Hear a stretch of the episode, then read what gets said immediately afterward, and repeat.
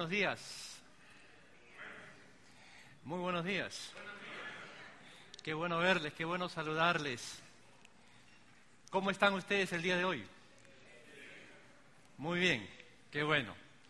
Ustedes se han podido dar cuenta, en primer lugar es una alegría reencontrarnos como hermanos, como iglesia. ¿Me escuchan hermanos o estoy hablando solito? Es una alegría reencontrarnos como iglesia, saludarnos, vernos, saludar a alguien que también ama al Señor. Pero también es una alegría ir viniendo a la casa del Señor y ver que poquito a poquito se está poniendo más bonito. ¿Se han dado cuenta o no? ¿Han visto la entrada ahora, esa puerta que hay en la cocina, esa pintada? Si no ha entrado a los salones, yo le invito a hacer un tour ahora a los salones. ¿Cómo estuvo tu clase, Jean Paul? Pensaba que no era su clase, bien pintadito, todo muy bonito.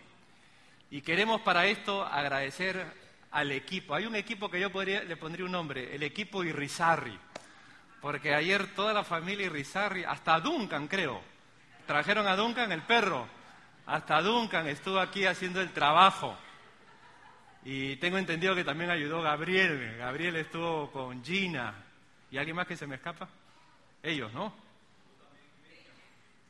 Cristian, ah bueno, el, toda la, los ginos, todos los ginos, las ginas, las ginas, así es también ayudando al final para arreglar y limpiar, porque él no pinta, él trabaja en cosas duras. Pues nuestro agradecimiento, grupo, equipo, a la verdad que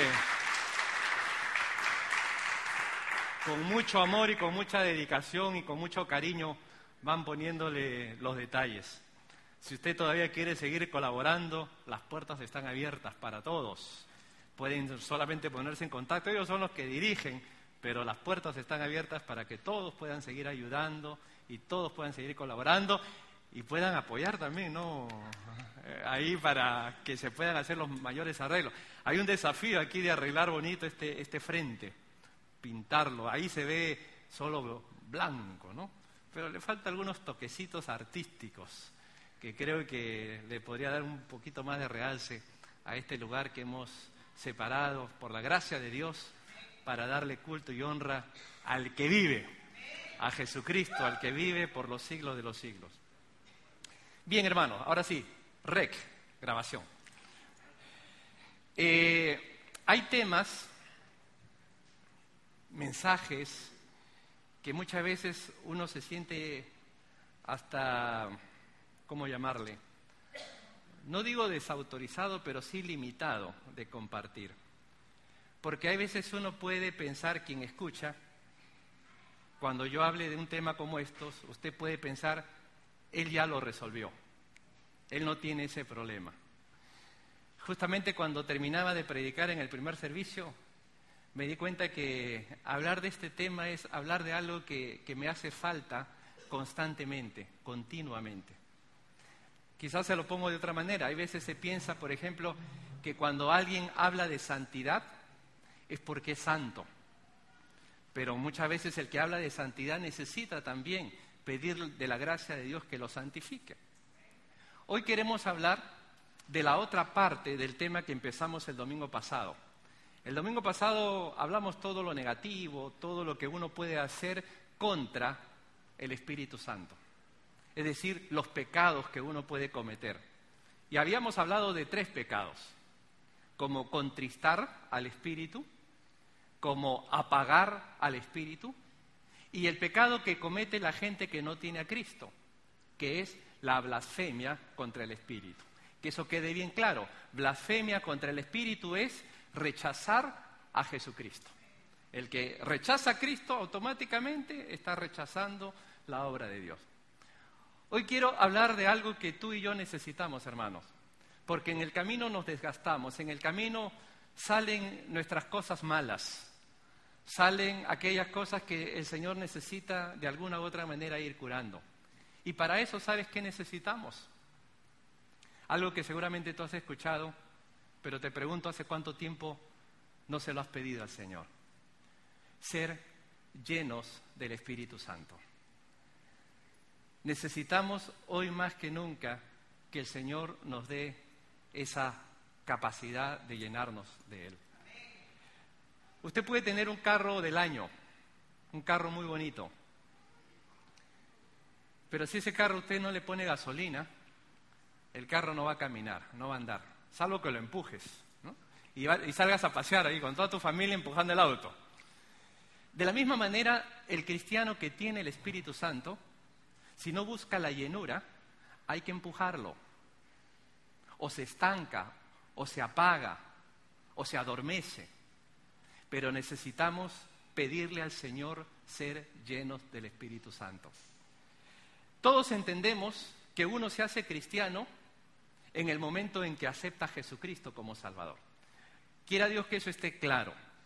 Quiera Dios que nosotros tengamos claro el concepto de lo que significa la conversión, el convertirse a Jesucristo.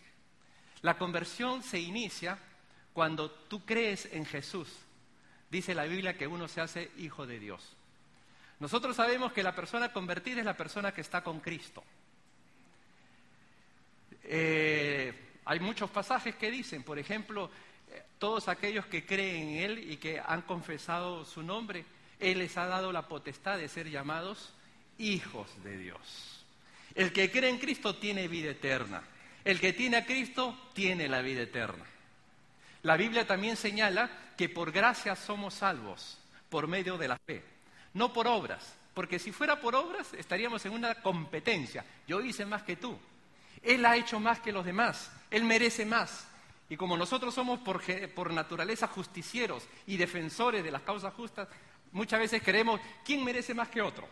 Y estamos en esa competencia. Por eso que la Biblia dice con mucha claridad, por gracia sois salvos por medio de la fe. No por obras, ¿para qué? Para que nadie se gloríe. Muy bien, habiendo eso tenido claro, también la Biblia señala que en el momento en el que hemos tomado esa decisión, el Espíritu Santo ha venido a nuestro corazón. Nosotros somos personas que hemos recibido al Espíritu Santo en el momento de nuestra conversión. Si bien es verdad, en nuestro lenguaje cotidiano nosotros decimos, acepta a Cristo, porque es verdad, la salvación es por Cristo. Sin embargo, Jesucristo dijo, y esto lo hemos dicho varias veces, es necesario que yo me vaya, pero cuando yo me fuere, enviaré al Consolador, al Espíritu Santo, porque Él os convencerá de pecado, de justicia, de juicio. Él será su consolador, Él estará con vosotros para guiarles, para mostrarles. Por eso que ahora, querido hermano, ¿sabes lo que tú y yo necesitamos? Ser llenos del Espíritu. Si no, no podemos.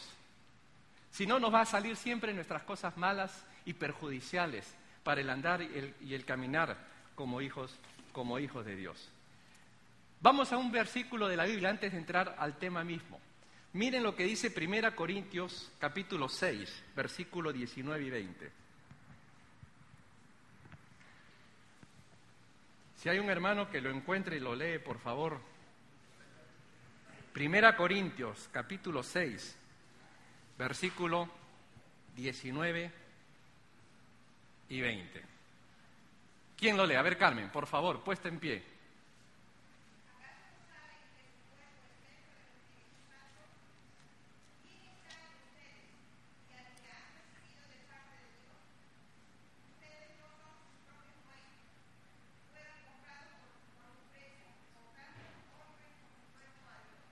Muy bien. Es interesante que este pasaje nos dice, en primer lugar, que no nos pertenecemos a nosotros mismos, que nuestro cuerpo es templo del Espíritu Santo. Nuestro cuerpo es templo del Espíritu Santo. Y creo que esto nos va a ayudar a entender, querido hermano, que si el Señor en su gracia nos ha concedido ese misterio y esa obra poderosa, es para que nosotros podamos glorificar a Dios. Todo lo que hacemos apunta a eso, a glorificar a Dios. Cuando decimos glorificar a Dios, estamos diciendo que nuestro Dios se lleve la gloria, que Él sea el exaltado, Él sea el reconocido, Él sea alabado y respetado en todo momento y en toda circunstancia. Hay dos versículos más que me gustaría leer. Uno está en 1 Corintios 12, 13. 1 Corintios capítulo 12, versículo 13, 12. Primera Corintios 12, 13. ¿Qué dice?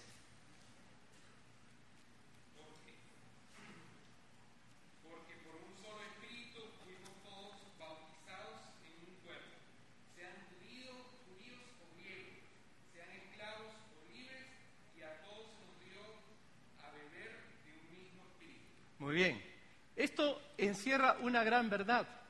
Una vez más, nosotros tenemos que recordar que nosotros hemos sido bautizados, como dice allí, en un solo espíritu.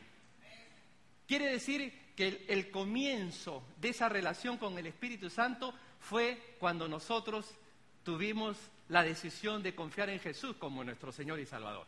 Y un versículo más, antes de entrar al pasaje que vamos a revisar. Romanos 8.9. Romanos 8.9. Romanos 8.9. ¿Qué dice?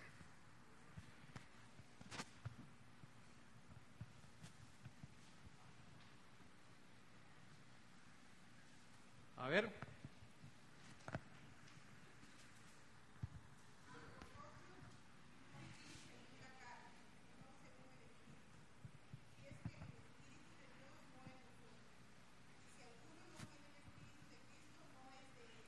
Muy bien. El que no tiene el Espíritu, ¿qué cosa? No es de Él. Esto es importante entenderlo, hermano, porque existe una creencia, una doctrina que todavía está diciendo que después de haber aceptado a Jesús como nuestro Señor y Salvador, todavía necesitamos ser bautizados. Cuando el bautizo, la misma palabra bautizo, en sus raíces habla de ese significado de origen, de inicio. Yo me acuerdo cuando era estudiante, todavía iba a la escuela, porque yo he pasado por la escuela, hermanos, eh, alguien aparecía con zapatos nuevos. Inmediatamente todo el mundo lo, pisaba y decían, para bautizarlo, ¿no? Hay que, hay que bautizarlo. Y, así se bautizaba, pisándolos, ¿no? Pisando los zapatos nuevos. Y mire, ese es el concepto del bautizo como algo que comienza, como algo que inicia. Pero la Biblia claramente nos está diciendo aquí que el que no tiene el Espíritu de Dios no es de Él. Todo aquel que ha reconocido al Señor como su Salvador, en ese sentido, está dando evidencia y clara que el Espíritu Santo mora en su propio corazón. Por eso, ya que entendemos que necesitamos esa vida llena del Espíritu, porque sin eso no podemos, sin eso fracasamos, sin eso fracaso, sin eso fracasas. Hay dos preguntas que nos quisiéramos hacer para desarrollar nuestro tema en esta, en esta mañana. La primera es, ¿cómo nos podemos llenar del Espíritu Santo? Y para ello vamos al libro de Efesios, capítulo 5. Juan, ¿está saliendo bien esto? Porque acá estoy yo. ¿Sí? Sí, ¿no? Efesios capítulo 5.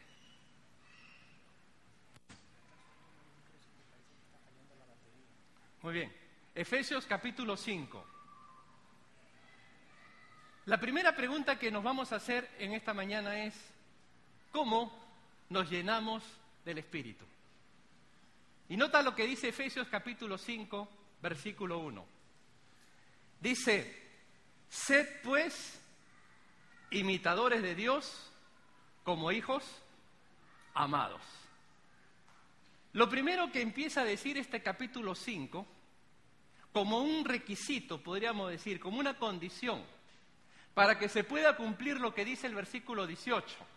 Quizás vale la pena mencionar y refrescar nuestra memoria qué dice el versículo 18. El versículo 18 dice, no os embriaguéis con vino en lo cual hay disolución, antes bien, sed llenos del Espíritu Santo. La pregunta es, ¿pero esto cómo se hace? ¿Cómo se logra? El versículo 1 nos está diciendo que lo primero que tenemos que hacer es ser imitador de Dios. Mira, tremenda enseñanza, tremenda verdad. ¿A quién tengo que imitar? ¿A quién tengo que imitar? Yo tengo que ser imitador de Dios. Es verdad, mi hermano, que tú y yo podemos haber sido afectados por ejemplos, buenos o malos. Nosotros como padres podemos estar siendo de influencia a nuestros hijos. O nuestros hijos pueden estar recibiendo influencia por otros lados, por otras fuentes.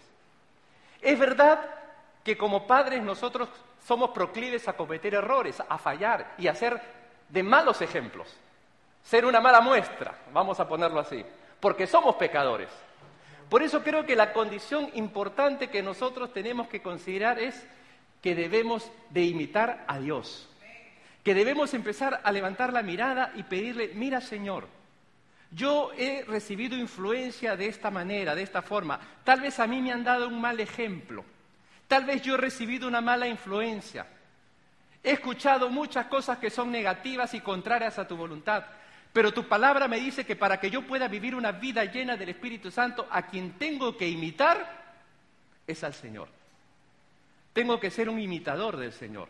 Tengo que ser un imitador del Padre Celestial. Creo que cuando la Biblia nos está diciendo que debemos ser llenos del Espíritu, en otras palabras nos está diciendo que nosotros debemos buscar que Él tome control más de nuestra vida, más de nuestro ser. Acabamos de leer un versículo donde dice que nuestro cuerpo es templo. Ahora bien, cuando tú invitas a alguien a tu casa, puede ser un invitado que solamente lo dejes en la sala. Lo tengas ahí en la salita, le das buena comida y si se queda a dormir le das el mueble, a lo más le permites pasar al baño. Y punto. Los otros áreas de tu casa las manejas tú, inclusive hasta que es muy probable que tengas tu caja fuerte, tu caja fuerte invisible, ¿no, Diego? Donde nadie se da cuenta que hay una caja fuerte allí. Allí nadie entra. Para entrar necesitan o una llave o una clave. Algo puede estar pasando con nosotros, hermanos, cuando hablamos de la presencia del Espíritu Santo. Probablemente lo has dejado en la sala de tu, de tu vida y no le has permitido entrar a todas las áreas de tu ser. Permíteme recordarte cuáles son las, tres áreas más comunes cuando se habla de la personalidad y del ser humano. Por ejemplo, tu mente. ¿El Espíritu Santo está trabajando en tu mente? en tus pensamientos. Otra área, las emociones. ¿Cuántas veces nuestras emociones se descontrolan? ¿Cuántas veces nos enojamos, nos fastidiamos, nos llenamos de ira, de amargura y de resentimientos? Son en esos momentos en donde tenemos que permitir que sea el Espíritu Santo que trabaje en nuestras emociones. La voluntad. Todas las cosas que hacemos, por dónde vamos, por dónde caminamos, eso está siendo controlado y está siendo dirigido por el Espíritu Santo.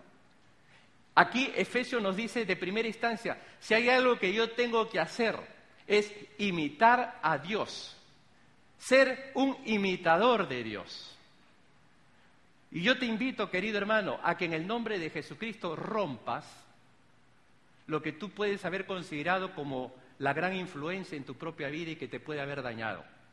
Porque no podemos vivir atados y esclavizados a decir, ese fue el ejemplo que recibí, esa fue la imagen que me dieron. Pues yo te invito en el nombre de Jesús a que rompas eso. Porque nosotros podemos en el nombre de Jesús empezar a imitar a Dios, ser imitadores de Dios. Es verdad que puede influir mucho el que está a nuestro lado, pero también es verdad que Jesucristo rompe cadenas, que Jesucristo rompe todo aquello que puede estar mal y, y oscuro en nuestra vida para que podamos nosotros ser un imitador de Dios. Quiere decir que lo primero que se nos menciona aquí es ser imitador del Señor.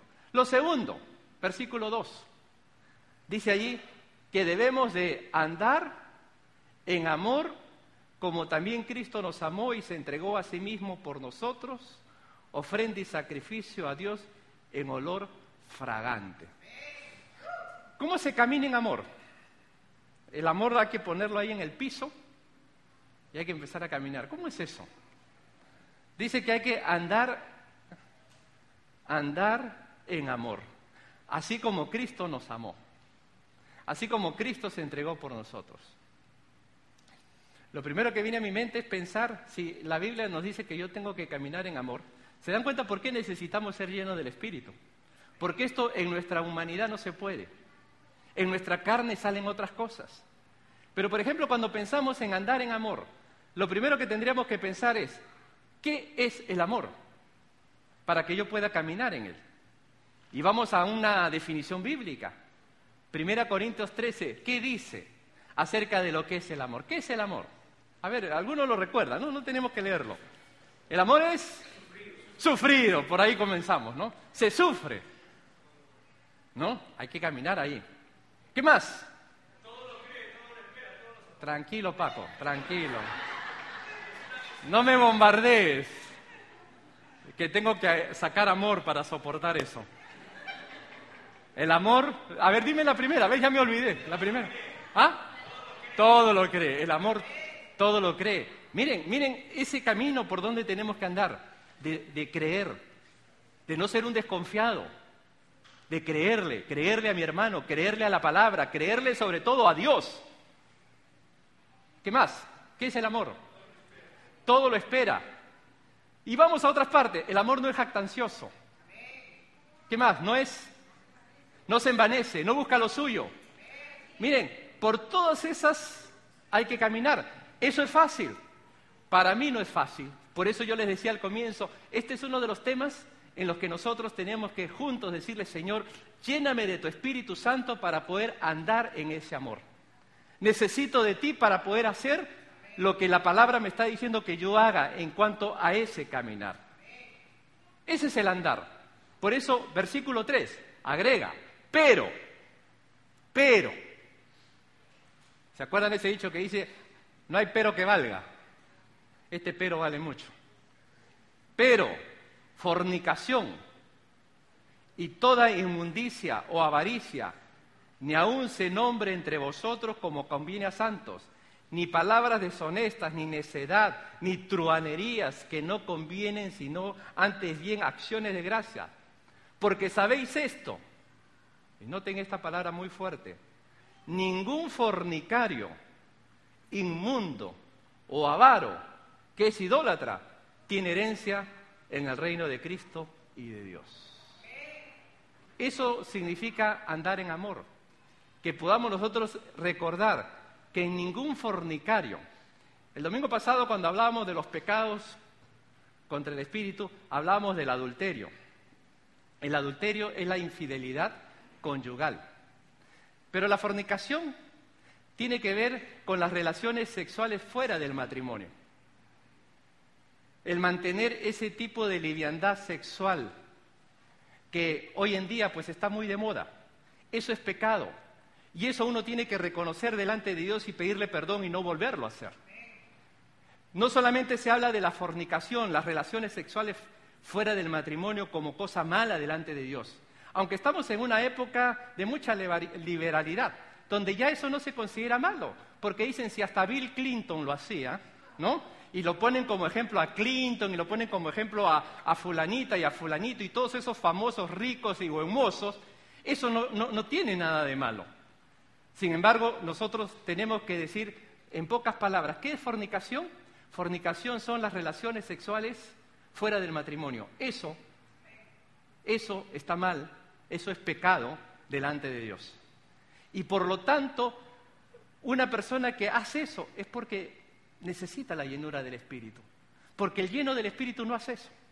Luego se habla de las inmundicias, todo eso que causa, eh, que causa asco, que causa fastidio. El avaro. Algunos lo llaman el del puño, ¿no? Otros lo llaman el del codo sea como fuere, esa avaricia, ¿no? De, que todo le duele, todo lo que es dinero le duele, ¿no? Eh, y creo que es ahí donde nosotros tenemos que decirle, Señor, cuánto necesito ser lleno de tu Espíritu Santo. Y lo último que se menciona ahí, que, no, no es poca cosa, la idolatría. ¿Sabes qué es la mejor manera de entender cuándo uno está cayendo en idolatría? Así de simple. Examina en tu vida, ¿qué es lo más importante? Si lo más importante no es el Señor, eres un idólatra. Porque probablemente está ocupando ese lugar tú, tu familia, tu trabajo, tus sueños, tus metas. Vaya a saber qué está ocupando el lugar que le debe corresponder única y exclusivamente al Señor. El Hijo de Dios tiene que considerar al Señor por encima de todas las cosas Por eso que la Biblia dice, amarás al Señor tu Dios con todo tu corazón, con toda tu alma, con todas tus fuerzas. Eso es amar a Dios, eso es la característica del Hijo de Dios. Pensemos por un momentito, para mí, ¿qué es lo más importante? ¿Es el Señor? ¿Él está ocupando el primer lugar? Él es el dueño, el que maneja, Él es lo primero en todo. Por eso que la Biblia nos exhorta a que necesitamos una vida llena del Espíritu. Eso te hace falta a ti, me hace falta a mí. Como dije al comienzo, el que yo lo diga no quiere decir que ya lo resolví yo. Constante y continuamente tenemos que estar buscando de la gracia de Dios para poder lograr eso. No solamente hay que imitar a Dios, sino también hay que andar en amor y andar en amor haciendo todo esto que nos está mencionando aquí. Pero hay algo más, miren lo que dice el versículo 8. Dice, porque en otro tiempo erais tinieblas, mas ahora sois luz en el Señor. Andad como qué? Como hijos de luz. Ese es un detalle interesante. Debemos caminar como hijos de luz. ¿Y la luz por qué se caracteriza? Porque está todo a la luz, está que valga la redundancia, ¿no? Es claro, es transparente. No tiene que estar escondiéndose, no tiene que estar ocultando, no tiene que estar guardando cierta apariencia. Por eso, querido hermano, necesitamos esa vida y decirle, Señor, yo necesito más que nunca ser lleno del Espíritu Santo. Yendo al versículo que vamos a considerar por unos instantes, versículo 18. El versículo 18 dice, no os embriaguéis con vino en lo cual hay disolución antes bien, ¿qué cosa? Sed llenos del Espíritu Santo. Aquí hay toda una enseñanza que quisiera brevemente comentarla. Ya que estamos hablando de cómo nos llenamos del Espíritu Santo, es importante que veamos lo que significa este pasaje. Pero quiero hacer otra vez una observación. Acá no se dice tienes que ser bautizado con el Espíritu. No hay ningún mandamiento en la Biblia donde se te ordene a ser bautizado en el Espíritu. ¿Sabes por qué? Porque tú ya has sido bautizado en el Espíritu. Porque tu bautismo se realizó cuando aceptaste a Cristo. Tu bautismo en el Espíritu. El bautismo de agua es otra cosa. El bautismo de agua uno lo hace después para dar testimonio al mundo y a los que nos rodean que soy un seguidor de Jesucristo. Uno da testimonio de que se ha comprometido con Jesucristo a través del bautismo de agua. Y creo que es ahí donde nosotros tenemos que recordar que la orden, el mandato es a que no nos embriaguemos con vino. Y aquí hay otra mención que vale la pena mencionar. A veces se ha comparado al borracho del alcohol con el borracho en el espíritu. Y la comparación no ha sido buena. ¿Por qué no ha sido buena? Porque una persona que está controlada por el alcohol pierde el control, no está en sus cabales. Y muchas veces se piensa que uno lleno del Espíritu está tan borracho que también pierde el control. Y se cree que uno que es lleno del Espíritu es una persona descontrolada, al punto que salen esas corrientes que dicen, no lo toques, porque está en el Espíritu. Y, se cree que puede hacer y decir cualquier cosa porque el Espíritu lo está moviendo.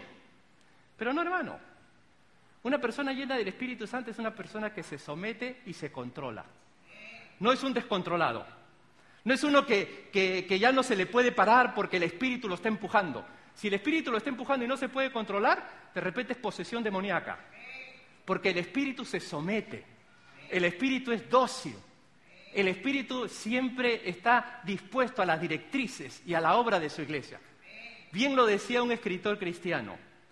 En tanto que el alcohol excesivo conduce al libertinaje sin restricciones e irracional, transformando al borracho en un animal, la llenura del espíritu lo conduce a una conducta restringida, moral y racional, transformando al cristiano en la imagen de Cristo. Los resultados de estar bajo, la influencia del alcohol, por un lado, y la del espíritu, por el otro, son diferentes. Cuando uno está bajo la influencia del alcohol, uno se comporta como una bestia. Pero cuando uno está bajo la influencia y embriagado del Espíritu, actúa como Cristo actuaría. Y eso es diferente. Cuando uno está lleno del Espíritu Santo, actúa como Cristo actuaría. Y, no, y, Cristo jamás se le vio con que eh, no me puedo controlar, el Espíritu me está guiando. así no actúa el Espíritu. El Espíritu se somete. El Espíritu es dócil. El Espíritu está sujeto al cuerpo y a la vida de la iglesia. Por eso, ahora sí vamos al versículo 18. Vamos concretamente a la materia. Dice versículo 18, no os embriaguéis con vino en lo cual hay disolución, antes bien, ¿qué cosa? Sed llenos del Espíritu Santo. Permíteme hacer cuatro observaciones en este versículo. Cuatro. La primera, desde el momento en que se dice sed lleno del Espíritu, ¿qué entiendes tú por esto? Ahí hay un mandato. Esto es una orden.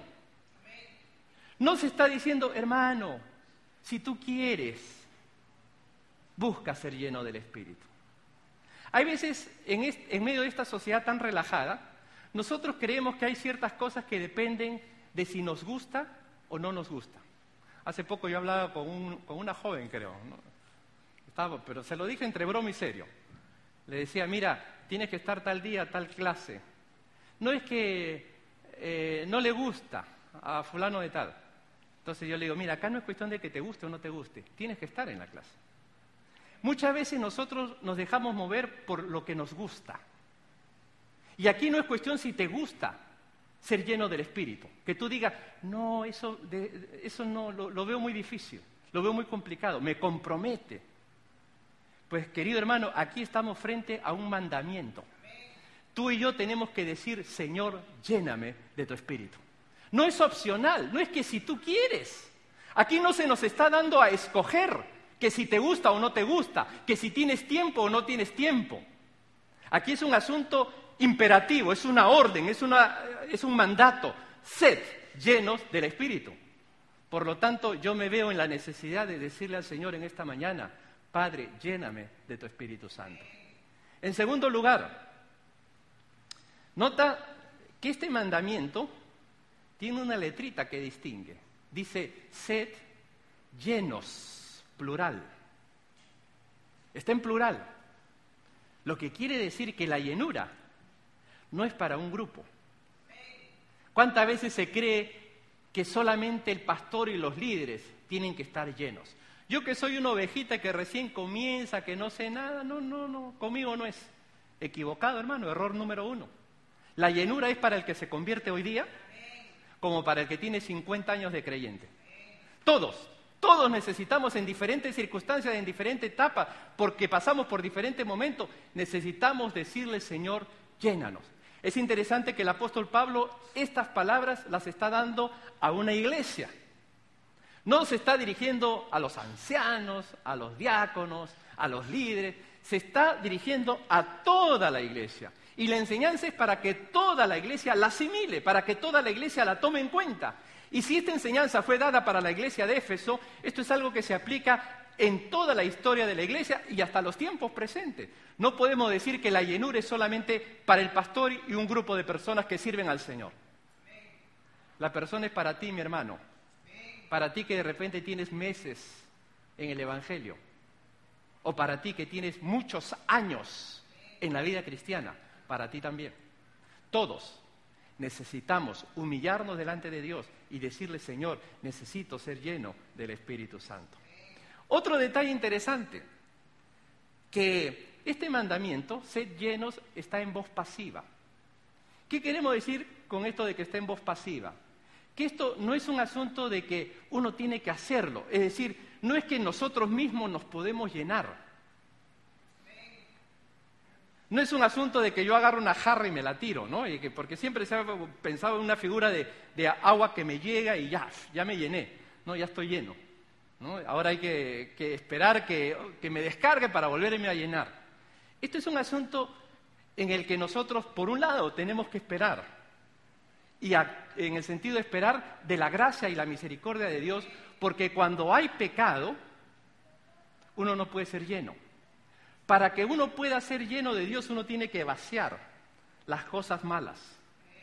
El Señor va a tomar las áreas de nuestra vida a medida que le dejemos actuar. Si tú no le das la llave o la clave, Él no va a entrar a tu caja fuerte. La caja fuerte donde guardamos nuestros secretitos. donde guardamos nuestras cosas íntimas, para poder entrar, tú tienes que abrir y dejar que el Señor también tome control de todas esas áreas de nuestra vida. Y la cuarta observación que encontramos en este versículo, yo lo voy a volver a leer y ustedes me dicen si esto está en pasado, presente o futuro. ¿Ok? Lo vuelvo a leer y miren, está en pasado, en presente o en futuro. ¿En qué está? No os embriaguéis con vino, en lo cual hay disolución. Antes bien, sed llenos del Espíritu Santo. ¿Qué tiempo es? Presente. Esto no está ni en pasado ni en futuro, está en tiempo presente. Qué importante es que miremos el tiempo en el que se escribe. ¿Sabes por qué? Porque si está en tiempo presente, quiere decir que es algo que uno tiene que hacer constantemente. No es como el bautismo de agua, que lo hago una vez y punto.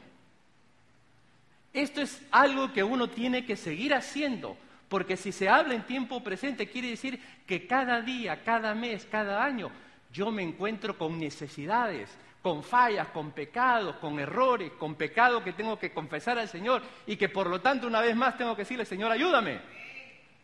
Ayúdame porque he fallado, ayúdame porque he pecado. Necesito ser lleno de tu Espíritu Santo. Lléname ahora. Y por eso que el tiempo es importante el tiempo presente nos habla de la necesidad de constantemente estar pidiendo esta llenura del Señor. Quiero terminar con la segunda pregunta. Ya respondimos la primera, ¿cómo se hace? ¿Cómo, se, cómo uno puede ser lleno del Espíritu? La siguiente es, ¿cuáles son los resultados? ¿Qué pasa? ¿Qué ocurre? ¿Cuáles son las evidencias? Porque a veces pensamos que la llenura es porque alguien ora bonito, o porque alguien predica bonito, o porque alguien habla con voz sonora. No, hasta se le transforma la voz. Entonces, hay veces, por lo que vemos, wow, decimos, ese hombre es poderoso, lleno del Espíritu. ¿Cómo se conoce al lleno del Espíritu? El lleno del Espíritu, de acuerdo a Efesios capítulo 5, se conoce de la siguiente manera. Miren ustedes. La primera, versículo 19. Dice, hablando entre vosotros, y empieza una lista de cosas con las que hay que hablar, hablando entre vosotros con salmos, con himnos, con cánticos espirituales. Pero quiero quedarme con la primera palabra. Un efecto de la llenura del Espíritu Santo, ¿sabes cuál es, hermano? Que hay oportunidad para hablar entre el pueblo de Cristo. ¿Sabes qué, significa esto? Compañerismo. La palabra griega, koinonía. Cuando uno está lleno del Espíritu Santo, quiere estar con otros hermanos. Es verdad que la vida que llevamos nos hace que tengamos que trabajar con mucha gente que no conoce al Señor, estudiar con mucha gente que no conoce al Señor, tal vez tener reuniones sociales con gente que no conoce al Señor. Nada de eso lo vamos a anular o tachar. Manténlo. Tenlo mientras tú seas luz y des testimonio de Cristo. Pero nada de eso tampoco debe reemplazar que tú hayas enterrado o hayas dejado la oportunidad de relacionarte con otros hermanos. Que puedas tener tiempo también para buscar el compañerismo y relacionarte. Por eso, una evidencia de alguien que está lleno del Espíritu Santo, ¿sabes cuál es? Que se quiere congregar. Tú dirás, pero no tiene nada que ver. El que no está lleno del Espíritu, ¿sabes qué es? Un llanero solitario que cree bajo ese eslogan. Ese eslogan que dice, yo y el Señor suficiente. Eso revela mucha soberbia y mucha eh, autosuficiencia. Porque una persona llena del Espíritu habla, conversa con otros hermanos, disfruta de la presencia de otros que conocen a Cristo, no se aísla. El que se aísla y se esconde y se aparta y quiere vivir solito su cristianismo, está dando muestras de que le falta la llenura del Espíritu, porque el lleno del Espíritu, vemos aquí, ahí lo dice, hablando, hablando entre vosotros. Y ese es un detalle muy interesante. Segundo, ¿qué es lo que habla? El lleno del Espíritu. salmos, himnos y cánticos espirituales, cantando y alabando al Señor en vuestros corazones. Alguno dirá, bueno, ahora que entremos y nos saludemos, tenemos que lanzarnos con una canción, ¿no? Hablar entre nosotros con canciones, ¿no? Tú me cantas un coro, yo te respondo con otro, y no me das un salmo, y yo te doy otro salmo. Si lo tomamos así de manera extremista, daría la impresión que es así, pero no es así, hermano. Es verdad que en nuestras reuniones cantamos al Señor, alabamos al Señor, hay salmos, ¿no? Hay, cánticos, es verdad. Pero yo creo que también el lleno del Espíritu, si tú miras estas prácticas, mira, eh, salmos, himnos, cánticos, cantando, alabando, todo eso tiene un común denominador. ¿Sabes cuál es? Que todo expresa gozo, pero todo expresa una, una melodía, una armonía. Que cuando tú estás lleno del Espíritu, estás dispuesto a transmitir esa armonía, esa melodía. ¿Saben por qué, hermanos? Porque hay veces, es verdad, y nos ha pasado y me pasa, a veces nosotros venimos con las pistolas. O sea, en vez de dar salmos y cánticos, venimos armados. A ver qué me vas a decir. ¿no? Y disparamos, a ver, habla, habla, pum, pum, ¿no? Y empezamos a matar gente, ¿no?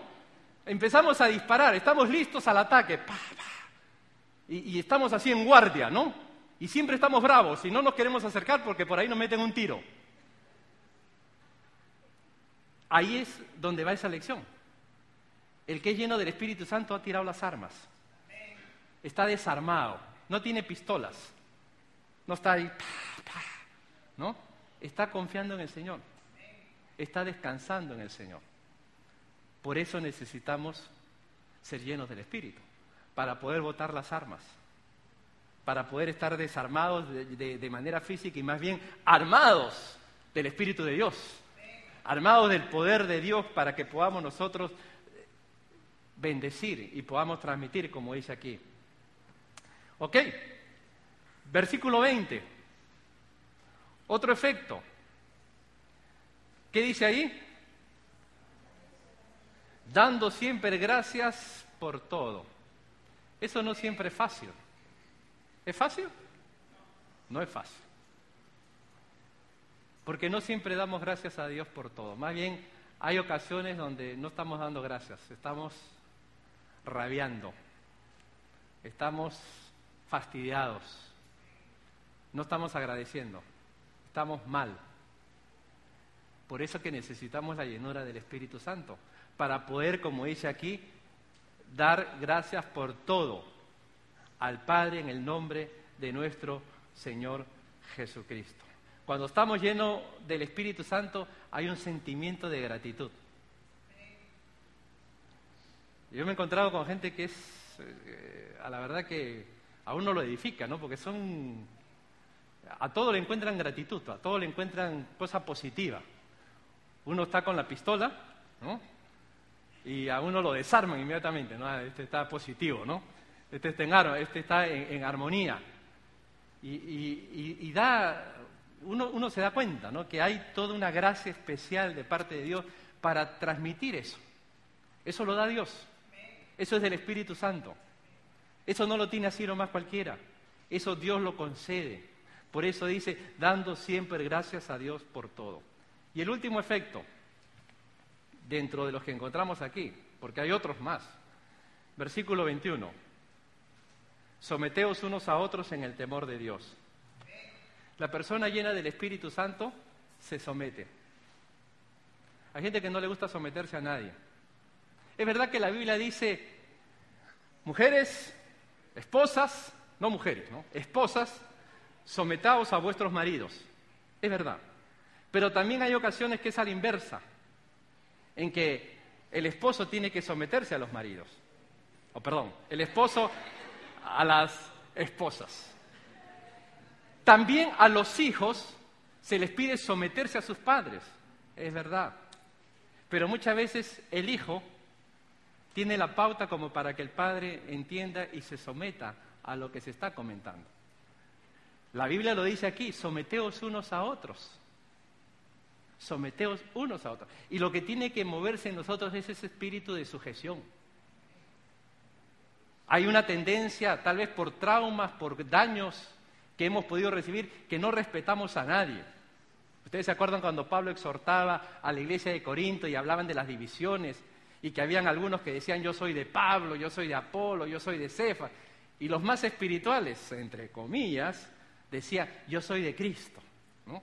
Esos eran los más orgullosos, porque supuestamente eran de Cristo. ¿Por qué? Porque no querían someterse a nadie, no querían respetar a nadie. La Biblia dice que la persona llena del Espíritu se somete, respeta su autoridad. El que esté en un salón de clases, ustedes que son jóvenes, que van al colegio, van a respetar la autoridad del maestro. Si estamos en algún lugar público, vamos a respetar al policía. Si estamos en una iglesia, vamos a respetar a los mayores, vamos a respetar a los líderes, vamos a respetar al pastor. No porque uno esté reclamando, sino porque forma parte de esa relación en el espíritu. Uno no tiene que estar reclamando y suplicando cosas así. Eso forma parte de la vivencia y de la relación que tiene una persona que es llena del espíritu. Y permíteme agregar un resultado más que no se menciona acá, que lo vemos en otros pasajes de la Biblia, especialmente en el libro de los Hechos de los Apóstoles. ¿Saben cuál es uno de los efectos de uno que está lleno del Espíritu? Que desea testificar de Cristo. Quiere compartir de su fe. Cuando uno lee el libro de los Hechos, tú no vas a encontrar allí ninguna exhortación a que se le pida a la iglesia Hermanos, evangelicen. ¿Saben por qué no había eso? Porque ellos lo hacían. Es como, por ejemplo, te, lo pongo, eh, te pongo este ejemplo. Ahora que vamos a salir de aquí, ¿a cuántos hermanos les tendríamos que rogar? Hermano, almuerza pues, cómete algo. ¿No?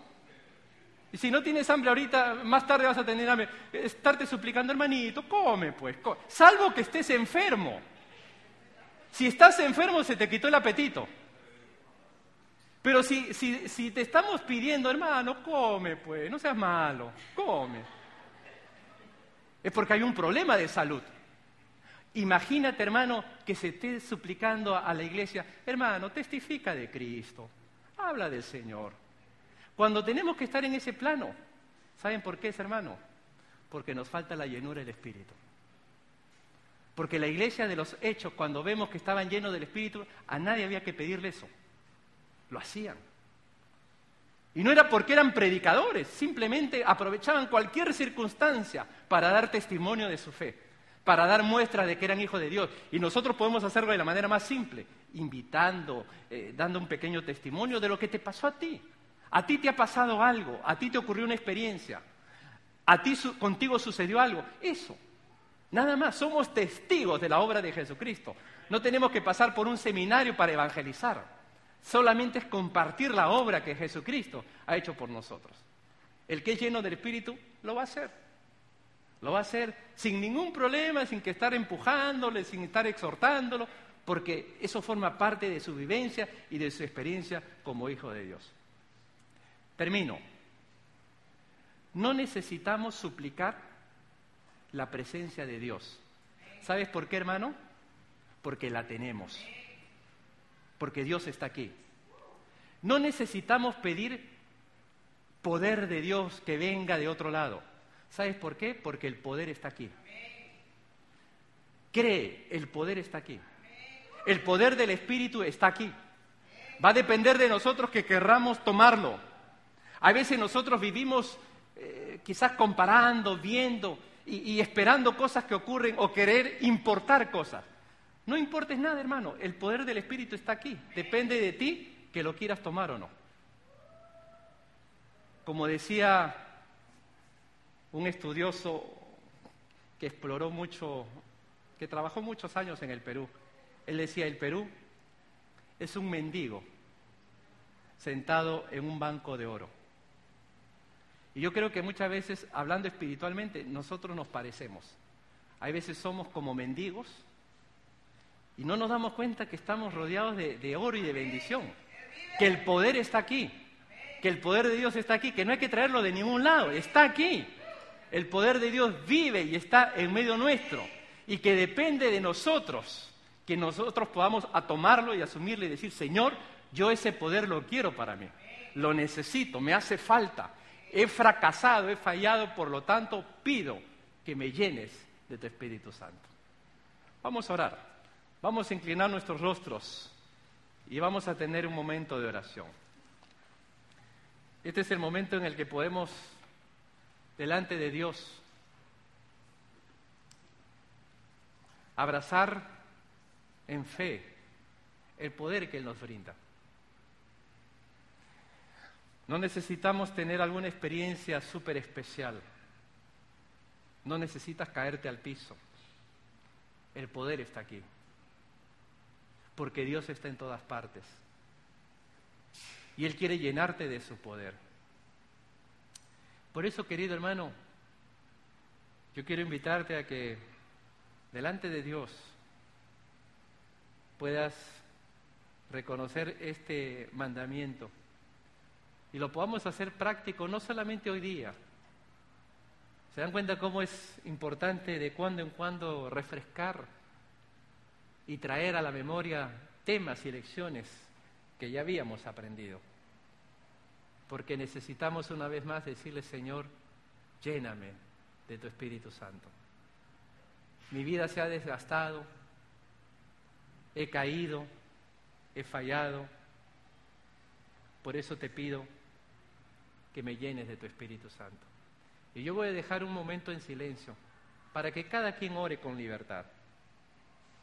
Entendemos la necesidad, entendemos el mandamiento y queda en cada uno de nosotros apropiarnos del poder que está aquí, porque Dios está aquí.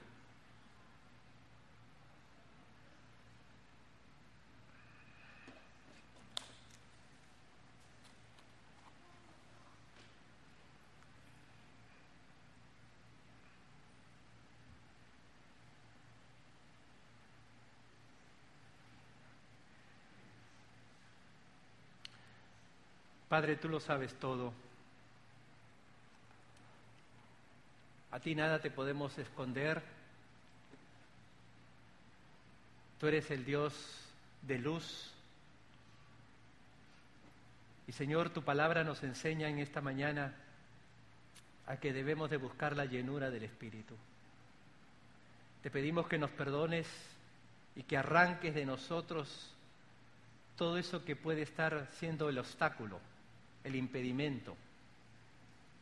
Padre, tú a cada quien hablas conforme a tu voluntad, conforme a su propósito. Por eso tú conoces la necesidad de cada uno. Yo te pido, Señor, que tú obres en la mente y en el corazón de todos los que estamos aquí. Pero que no nos quedemos quietos, Señor, sino que podamos, en el poder que viene de ti, pedirte que nos llenes que nos llenes de tu Espíritu Santo. Sabemos de muchas decisiones ya tomadas, porque tú eres glorioso y tú eres poderoso. Pero yo te pido, Señor, que tú hagas tu obra, especialmente en aquel que está batallando o en aquel Señor que de repente no lo está considerando necesario. Señor, pedimos que sea tu Espíritu Santo dando claridad y que nos lleves a todos a esa rendición de buscar la llenura del Espíritu. Padre, vemos en tu palabra que esto no es optativo, que no es opcional, esto es para todos. Por eso pedimos en el nombre de Jesús que tú te glorifiques y que hagas que nuestras oraciones vayan en esa dirección, a que podamos, Señor, ser llenos de tu Espíritu Santo. Estamos orando, pero también pienso en aquellos que, que tienen alguna petición especial, que están batallando y quieren pedir la ayuda de Dios. Para algunos esto forma parte de su caminar con Cristo, pedir ser lleno del Espíritu. Tal vez para ti, mi querido hermano, hoy está resultando toda una, toda una tormenta, toda una batalla y quieres la ayuda, quieres la oración, quieres que oren por ti. Si tú quisieras que te ayudemos a orar por ti porque te das cuenta que no está siendo fácil, Yo te voy a pedir que te pongas de pie para tener una oración.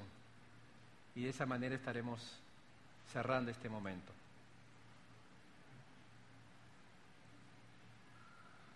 Vamos a orar.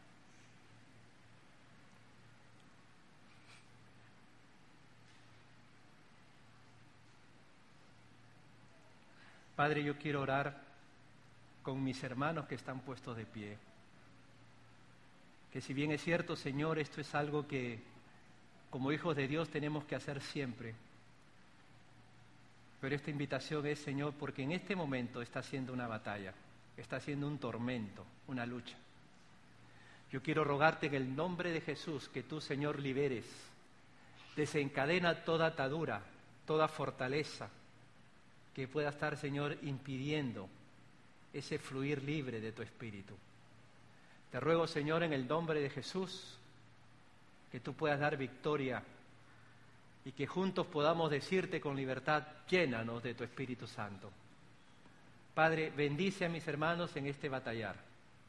Te ruego, Señor, que tú des libertad, que tú des bendición y que tu nombre sea exaltado y glorificado y que haya testimonio de que verdaderamente tú eres quien da la victoria. Bendito seas, Padre. Proclamamos en el nombre de Jesús que en Jesucristo somos más que vencedores. Reconocemos que la victoria es de Cristo y que si vivimos para el Señor vivimos y si morimos para el Señor morimos. Por eso, Padre, en esta hora nos inclinamos ante ti y reclamamos la autoridad que viene de lo alto, el poder que viene de lo alto. Tu poder está aquí y ese poder que venció la cruz, ese poder que venció la muerte, es el mismo poder que reclamamos en esta hora para que tú bendigas a mis hermanos y puedas darles experiencia bendita de ser llenos de tu Espíritu Santo. Gracias, Padre. En tus manos nos encomendamos. En el nombre de Cristo Jesús. Amén.